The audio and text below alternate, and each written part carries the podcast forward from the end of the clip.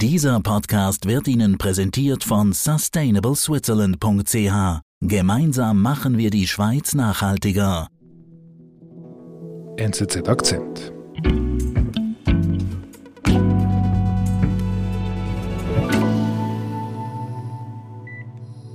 Wir sind in einem Zimmer. Das Zimmer gehört Manuel Weibel.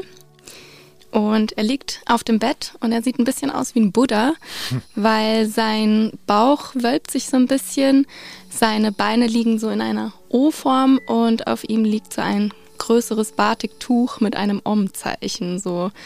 Und er ist ganz angespannt. Mhm. Er bekommt nämlich gleich Besuch. Er hat zwei Prostituierte bestellt mhm. und vorgängig schon das Zimmer in Stimmung gebracht, das Zimmer abgedunkelt, es leuchten nur noch zwei Lämpchen und hm. auf dem Fernseher läuft so ein tropischer Wasserfall. Es ist Freitag, 9 Uhr und er ist bereit und wartet. Okay.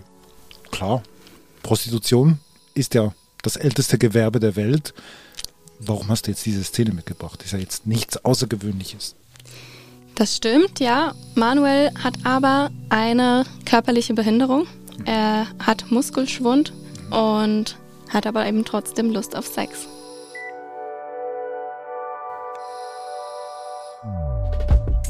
Auch körperlich beeinträchtigte Menschen suchen und brauchen Zärtlichkeit und Sex.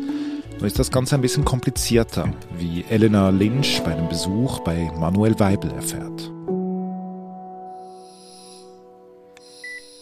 Manuel Weibel, das ist sein richtiger Name? Okay, stellen wir uns doch mal vor. Manuel ist 30, er ist in Solothurn aufgewachsen, wohnt aber in Zürich. Er ist einer von 3500 Männern, die Muskeldystrophie Duchenne haben. Das heißt, es ist ein Muskelschwund und der ist fortschreitend. Mhm. Ist das eine schwere Krankheit? Kann man so sagen, ja, weil mit der Krankheit wird man eigentlich nur 35 Jahre alt im Schnitt. Okay. Und man verliert stetig eigentlich an Fähigkeiten, an körperlichen Fähigkeiten. Das heißt, man kann dann irgendwann nicht mehr gehen, man ist im Rollstuhl, das Schlucken fällt einem dann irgendwann mal schwer, das Atmen ebenso. Und so geht es auch Manuel? Ja, ihm geht's auch so. Er sitzt im Rollstuhl, er kann nur noch seine Finger kontrollieren und bewegen. Ihm fällt das Schlucken schwer und ähm, das Atmen ebenso. Also er bekommt Luft über einen künstlichen Schnitt in der Luftröhre, also er wird beatmet. Und darum wohnt er auch in einer Stiftung, der Mathilde Escher Stiftung in Zürich.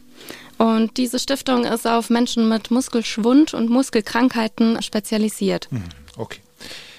Interessant ist, das hast du bereits angedeutet, er hat ein sexuelles Bedürfnis. Er will Sex haben. Ja, genau. Das ist ja ein recht intimes Thema. Mit dir spricht er darüber? Ja, er war sehr offen. Also er wollte eigentlich nur alle anderen schützen, aber nicht sich selbst. er war sehr offen. Er hat mir sehr detailliert gezeigt, wie er eigentlich bei dieser Suche nach Sex vorgeht. Schon so drei Seiten, ja. Mhm. Also X-Date. Okay. Und wie geht er dann vor? Nun ja, er macht es so wie alle. Er googelt erstmal. Also er geht okay auf Google und gibt dort im Suchfeld Sexkontaktanzeigen ein und öffnet dann vier Seiten. Recht hübsche Frauen. Mhm. Aber die sind noch. Okay. Sexkontaktanzeigen, nicht Sexkontaktanzeigen für Menschen mit körperlicher Beeinträchtigung. Nein. Manuel sucht eigentlich auf den gängigen Seiten. Es gäbe für Menschen wie ihn auch andere Angebote. Also es gibt zum Beispiel Sexcare in der Schweiz. Die bieten sozusagen erotische Erlebnisse für Menschen mit Behinderung an. Oder was? Angebot ist nicht so groß. Mhm, mhm. Wenn aber Manuel auf diese Seite geht und sozusagen ja, nach Frauen sucht, dann findet er nur fünf. Und auf den anderen Seiten hat er natürlich ein bisschen mehr Auswahl und ihm ist es wichtig, dass er diese Auswahl auch bekommt und dass er auch, ja, irgendwie auch schöne, sexy Frauen bekommt oder okay. bekommen kann. Und du hast gesagt eben, Manuel lebt in einem Heim.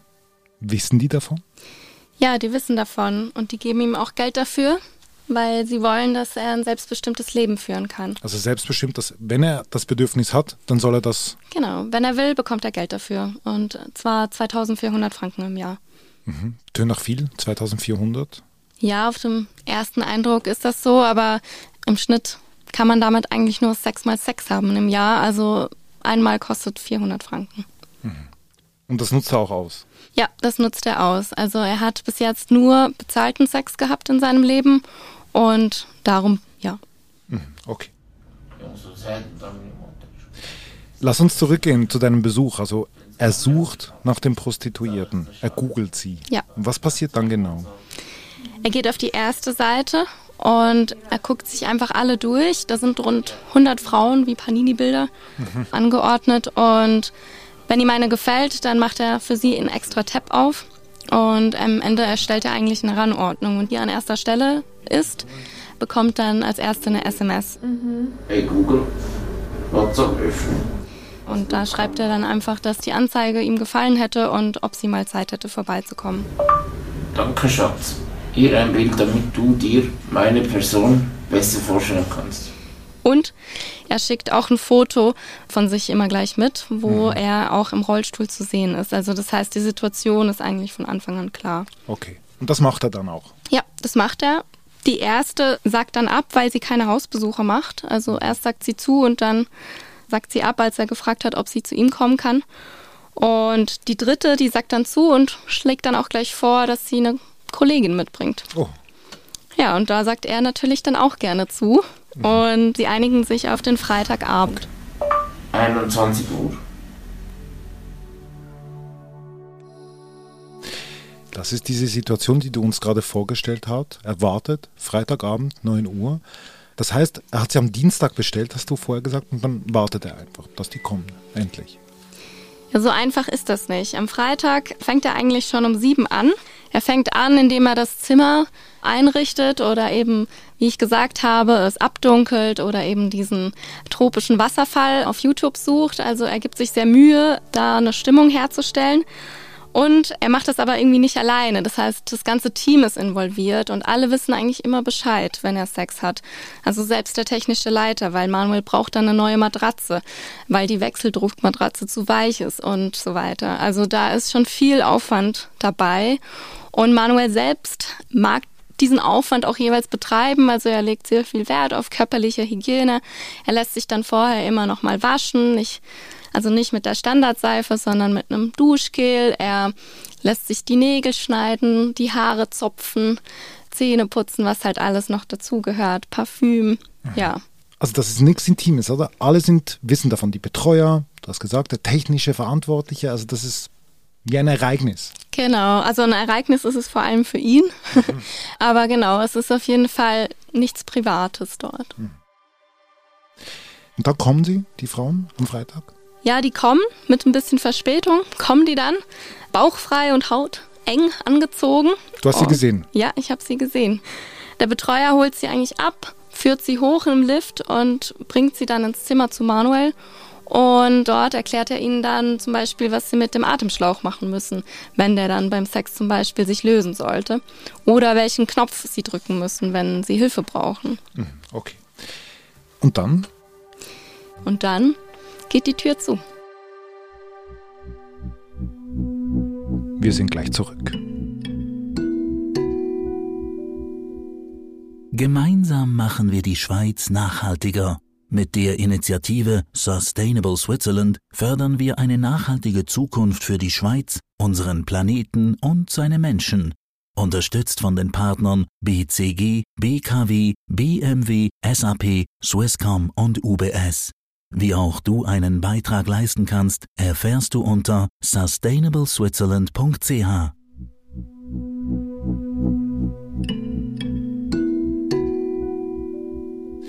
Elena, ich würde dich gerne noch einmal da fragen. Also, als ich das erste Mal gehört habe, dass wir miteinander darüber sprechen und gehört habe, dass das Ganze ja auch ermöglicht wird durch eine Institution, das ist mir irgendwie hängen geblieben. Also, dass das Ganze, wie soll ich sagen, auch durch Spendengelder ermöglicht wird. Ja, das kann ich nachvollziehen, dass das vielleicht dir nicht so bekannt ist, aber ja, bei Institutionen, die sich mit Menschen mit Behinderungen befassen, ist das gängig. Also die Stiftung ist sicher nicht die einzige, die das macht, weil ihr Anspruch ist es ja am Ende, den Menschen, die bei ihnen leben, ein selbstbestimmtes Leben zu ermöglichen. Und sie unterstützen sie ja in allem, was sie machen. Also beim Einkaufen, beim Kochen, beim Feiern und eben auch beim Sex. Mhm, Okay. Also, wie hast du gefallen? Und nach dem Sex sprichst du nochmals mit ihm? Wie war's? Ja, ich bin danach in sein Zimmer gegangen. Also ausgesehen sehr gut. Du bist eine sehr schöne Frau. Ja. Und er war glücklich, aber er sagt, dass die Frauen ihn halt ein bisschen behandelt haben wie ein Patient. Also der Betreuer ist rausgegangen und die zwei Frauen stehen erstmal einfach an dem Bett und schauen ihn an. Und er muss dann eigentlich alles initiieren und anleiten. Also gesagt, ja, küss wieder. Sie gesagt, sie küsst ja nicht. Hat sie habe sie den Brüsten haben. Mhm, Wie meinst du das? Er, er ist ja auch eine Art Patient. Er kann nicht ohne Beatmungsgerät leben. Er liegt da, kann nur die Finger bewegen. Er ist ein Patient. Ja, aber er möchte eben auch ein Liebhaber sein. Wenn ich irgendwann mal kennenlernen würde, wir haben keine Erfahrung Und genau das Wirklich? sucht er in solchen Stunden. Also, dass er üben kann. Im Fall, wenn er dann mal mit einer Frau schläft, die er nicht dafür bezahlt, dass er weiß, was er machen kann. Und so gesehen ist dann die Suche nach Sex auch irgendwo eine Suche nach Liebe.